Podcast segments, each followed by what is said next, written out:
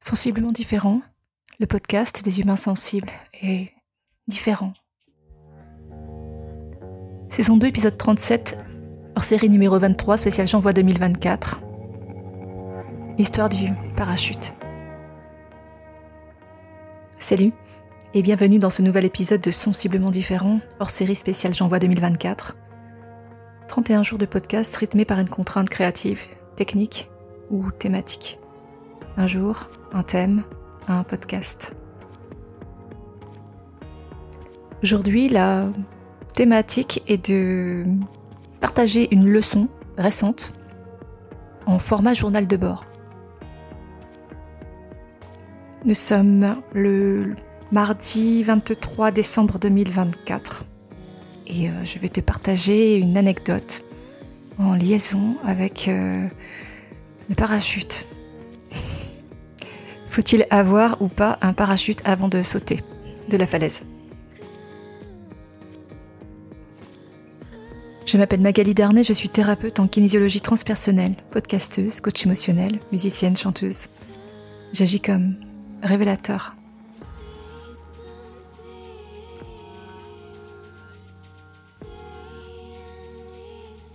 Alors ma question qui se pose, euh, savoir s'il faut avoir ou pas un parachute avant de sauter d'une falaise, a une histoire, tu t'en doutes.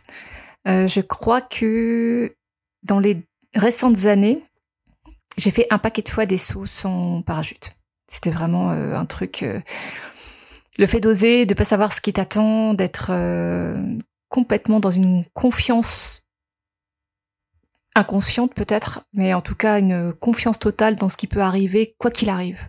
C'est-à-dire que quoi qu'il arrive, j'étais OK. Donc je saute. Je saute et je ressaute et je ressaute. Euh, je pense que ça doit être en partie une réaction à un parcours complètement différent où euh, dans mon enfance ou ma petite jeunesse, j'ai le souvenir d'avoir euh, très peu osé en fait. sauter, c'était pas trop le truc. Je voyais tellement de dangers se dessiner, il y avait tellement d'incompréhension face à ce que je croyais ou ce qu'on me disait du monde que ben je préférais rester en arrière-plan quoi. Hyper en arrière-plan. Donc ça, ça, définit pas qui je suis, ça définit une partie de ma vie, euh, le fait de pas oser, euh, pas oser se mettre en avant, pas oser prendre la parole, pas oser euh, sauter, pas oser prendre de risques, pas oser quoi.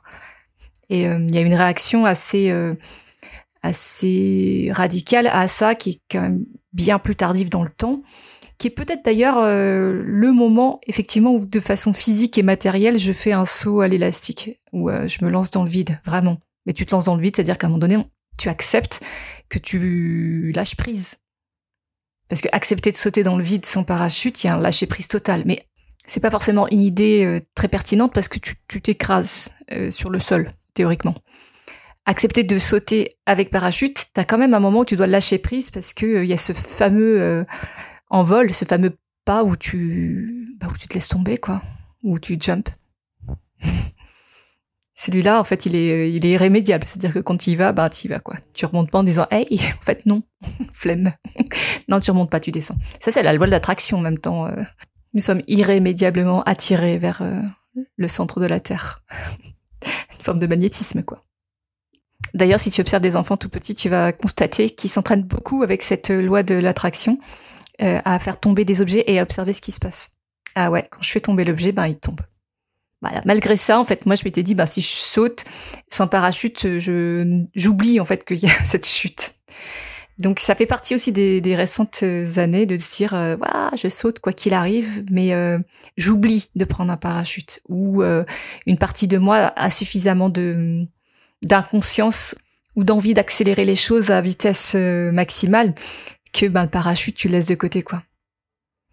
La conséquence de ça, c'est que effectivement, soit tu fais une chute qui est assez mémorable, qui peut être, euh, voilà, pas très poétique, soit euh, tu fais des bons en avant qui sont considérables, mais qui sont euh, pas forcément très doux, qui sont pas doux du tout d'ailleurs, parce que tu fais, c'est comme si tu montais d'un coup l'Everest sans avoir pris le temps de passer chaque étape et sans avoir eu le temps d'intégrer chaque étape. Donc tu peux aller très vite, tu peux changer beaucoup de choses, mais le le changement est tellement de l'ordre du tsunami que s'il faut quand même un temps après pour intégrer tout ce que tu viens de, de passer comme, euh, comme cap, quoi. C'est complètement l'inverse d'une démarche dans la douceur. C'est euh, trash, quoi. Alors, quelque part, je suis assez euh, content d'avoir vécu ça parce que ça m'a vraiment permis de faire des sauts en avant qui sont redoutables, des, des formes de libération qui sont astronomiques. Mais c'est violent. Donc l'illustration typique de ça, c'est de euh, bah, changer de cap à 90 degrés, mais pas que dans un domaine de ma vie, dans tous les domaines de ma vie, tous en même temps dans le même espace-temps. Alors évidemment, ça demande euh, déjà une énergie dingue, ça demande euh, un focus assez important. Et puis ça, tu laisses des plumes, quoi. Concrètement, tu laisses des plumes. J'ai pu avoir une action manifeste sur ma vie personnelle, ma vie professionnelle, euh, mon habitat, mais dans un espace-temps tellement restreint que, euh, en fait, j'étais, je ne faisais que me focaliser sur mes objectifs et euh, j'avais pas trop le temps de faire autre chose, de vivre, de respirer, de, de dormir, quoi. Ça, j'avais pas le temps. L'appel à la vie, l'urgence de vivre peut ressembler à de la survie. Il peut ressembler vraiment à un combat. La libération elle-même peut ressembler à un combat. Parfois, le combat est réellement salvateur. Cela étant, lorsque euh, je me mets dans la position de celui qui encourage euh, une personne, un enfant, un adulte, un ado, à changer, à faire un, dépassement de soi, à oser franchir un cap, jamais de la vie, ça ne me vient, ça me traverse l'esprit de dire mais mais prends pas ton parachute, vas-y saute, jump, tu verras, change tout d'un coup. jamais ça me vient à l'esprit quoi. Jamais cette image me traverse, jamais. De la même façon que jamais je dis euh, à quelqu'un ou j'encourage une personne de, de, tout changer dans sa vie en un seul euh, moment, quoi, en même temps. Tout prendre et tout, euh, tout remettre dans un sac, tout, tout renverser, tout remettre à plat et partir à zéro dans, dans toutes les dimensions, dans tous les domaines de sa vie. Et en parallèle de ça, j'ai tellement été amenée à travailler et à voir sortir comme information dans mes diverses thérapies ou dans mes diverses remise en question, exploration intérieure, extérieure, la notion de patience et de confiance dans le processus. Ça revient tellement souvent euh, dans les temps proches, récents, cette notion de prendre le temps d'eux, que... Alors déjà c'est très difficile pour un fucking bélier comme moi de, de travailler la patience. L'impatience est vraiment un truc euh, qui m'a traversé pas mal de temps quand même. Mais accepter en fait que les choses ont un temps pour euh, venir au monde et que c'est c'est ça le truc quoi. C'est ça le, le game, la la loi absolue, c'est que ça prend du temps. C'est comme quand tu plantes une graine et que t'as pas euh, l'arbre qui euh, apparaît comme par magie en fait. Il faut du temps, il faut des saisons, il faut de l'eau, des minéraux, il faut du soleil, il faut de la pluie, il faut du vent. Toute une orchestration extrêmement subtile qui fait partie du cycle de la vie. Et pour moi, c'est un apprentissage majeur de se dire, je ne suis pas obligée de passer du sol au sommet en un claquement de doigts à 350% et euh, sans réserve. C'est-à-dire que ça génère forcément de l'épuisement à un moment donné. Ça devient aussi un combat contre soi-même, contre ses propres ressources. Et ce n'est pas nécessairement du respect de soi-même. En tout cas, ce n'est pas doux pour soi-même. Donc pour moi, accepter la patience, accepter la notion de temps, accepter la notion de rythme, accepter les petits pas, cette fameuse stratégie des petits pas, c'est un apprentissage. Et je pars vraiment du niveau euh, moins 15 000. Au lieu d'être un funambule sur un, fil très fin et de risquer à chaque instant de tomber d'un côté ou de l'autre, de risquer à chaque instant la chute fatale, il y a des voies qui sont euh, plus tranquilles, plus paisibles, plus sereines plus douce, plus lente aussi. Mais l'apologie de la lenteur devient quelque chose qui, euh, qui me percute, en tout cas qui m'interroge, qui me fait réfléchir. Un parallèle assez euh, puissant que j'ai vécu, c'est euh, l'apprentissage de l'apnée. Quand tu fais de l'apnée ou quand tu fais de la plongée, il y a quand même toute une préparation sur la respiration, une préparation mentale, une préparation, un entraînement que tu fais de façon très régulière avant de pouvoir passer des paliers. Donc tu progresses parce que tu t'entraînes, mais tu passes des paliers avec euh, beaucoup de hum, vigilance. Il n'y a rien qui est laissé au hasard ou de façon spontanée. En fait, tu, tu ne peux profiter de ce que tu vis, de l'expérience elle-même, que si tu as en amont été extrêmement vigilant sur tous les points de contrôle que tu avais à faire. Tu ne peux lâcher prise sur ton exploration et sur tes sensations qu'à partir du moment où tu as été euh, extrêmement attentif sur tous tes points de checklist, que ce soit sur ton état intérieur ou sur ton matériel.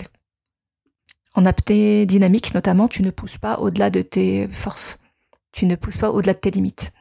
C'est euh, juste pas, c'est pas un jeu quoi. En plongée, tu ne passes pas un palier sans être assuré que tout est ok à chaque euh, palier intermédiaire. C'est pas non plus un jeu. la notion de plaisir elle-même peut être associée à quelque chose d'extrêmement euh, rigoureux. Le lâcher prise peut être associé au contrôle. Le jeu peut être associé à la concentration. La liberté peut être associée à la contrainte. La dimension terrestre ou corporelle elle-même est une limite qui, euh, impose certaines contraintes. Le monde, la société, le vivre ensemble, euh, tout impose des contraintes euh, qu'il peut être sage de prendre en compte, sans forcément y obéir à la lettre. Mais la notion de sécurité, elle est quand même pertinente, voire intelligente. toutes ces explorations emmènent finalement à construire une façon d'être et un écosystème qui, qui repose sur des fondations solides, des fondations de sécurité, sur des ressources, sur des réserves, tout en ayant une espèce de liberté de lâcher prise et de créativité. Donc il y a un subtil mélange de tout ça, et euh, ça me paraît euh, risqué, voire inconscient, de faire euh, semblant que ça n'existe pas. C'est un peu comme la leçon que je tirais de cette histoire des trois piliers de l'entreprise entre le service lui-même, la communication et la gestion. Faire semblant que la gestion n'existe pas est un risque qui entraîne fatalement à ta, perte. De la même façon qu'avoir un savoir-faire mais ne pas le faire savoir ne te permet pas de pouvoir euh, exister.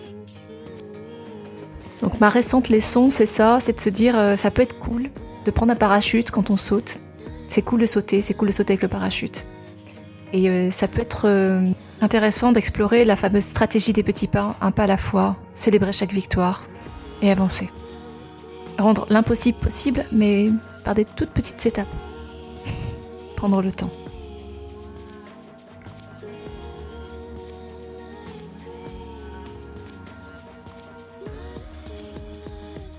Tu as aimé cet épisode? Le prochain c'est déjà demain. Et demain, tu verras.